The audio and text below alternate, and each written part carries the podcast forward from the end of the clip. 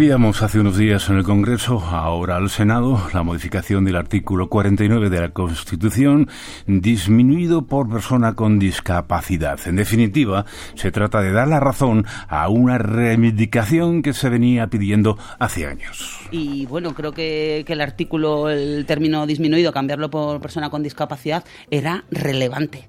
Es que es necesario, porque todos tenemos discapacidad, ¿no? Eh, bueno, es un paso importante el que no sea disminuido, sino que bueno, pues ya se focalice más en el tema de las capacidades. Hemos escuchado a Raquel Díaz Cardiel, Esther Herrero y Montserrat Pérez de Fundación Montemadrid Centro Ponce de León, colegio con 50 años de historia en el bilingüismo de lenguaje de signos.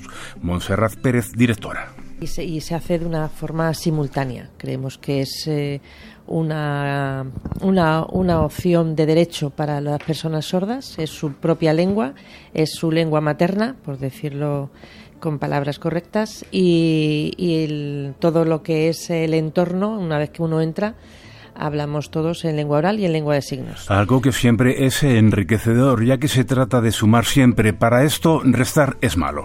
Yo lo digo como bueno, pues una sociedad bilingüe eh, puede utilizar cada uno eh, la lengua en la que se sienta más cómodo y más capaz y tener una comunicación perfecta y una interrelación. Algo que se nota mucho, sobre todo cuando entra un alumno nuevo al centro. Raquel Díaz Cardiel.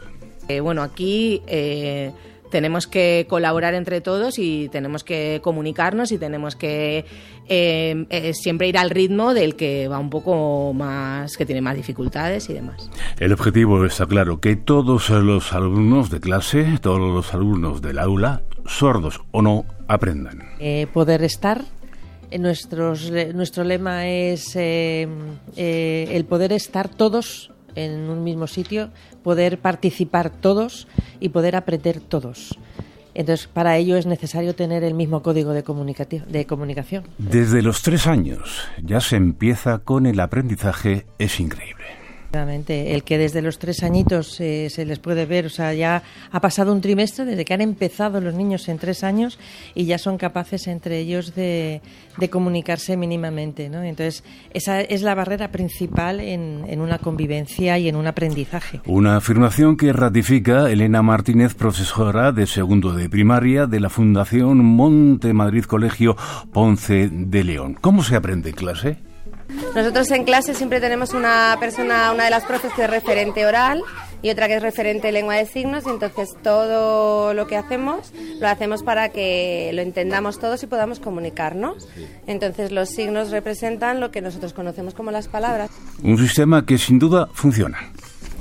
Pues vale para los que saben hablar y para los sordos que más o menos se sepan los signos de lo que vamos a hacer por el día y para que se sepan más o menos los nombres. Nosotros somos las enfermeras y ayudamos a los futbolistas para que se sientan mejor. Si ellas no están atentas, pues yo ya, yo ya las llamo.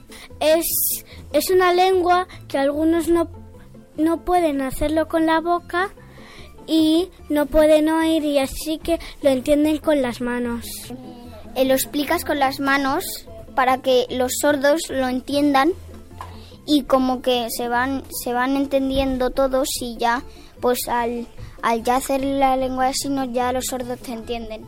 Nosotros necesitamos ayuda para aprender y saber signar.